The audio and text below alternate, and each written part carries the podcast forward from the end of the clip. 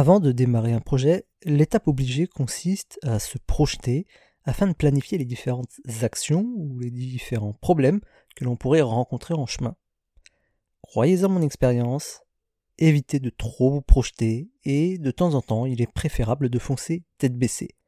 Tous les projets, sans exception, ont des problèmes, des difficultés qui nous semblent insurmontables à l'instant présent. Le souci d'essayer de les anticiper à l'avance, il est double. Ça peut nous décourager, nous démotiver, voire nous paralyser, et du coup nous faire abandonner un projet qui nous tient pourtant à cœur. On passe beaucoup de temps à se faire des films à propos de problèmes qu'on ne rencontrera sans doute jamais. Et les vrais problèmes que nous allons rencontrer une fois lancés, on ne savait même pas qu'ils existaient. Parfois, il faut simplement écouter nos tripes, se lancer et régler les problèmes à mesure qu'ils arrivent.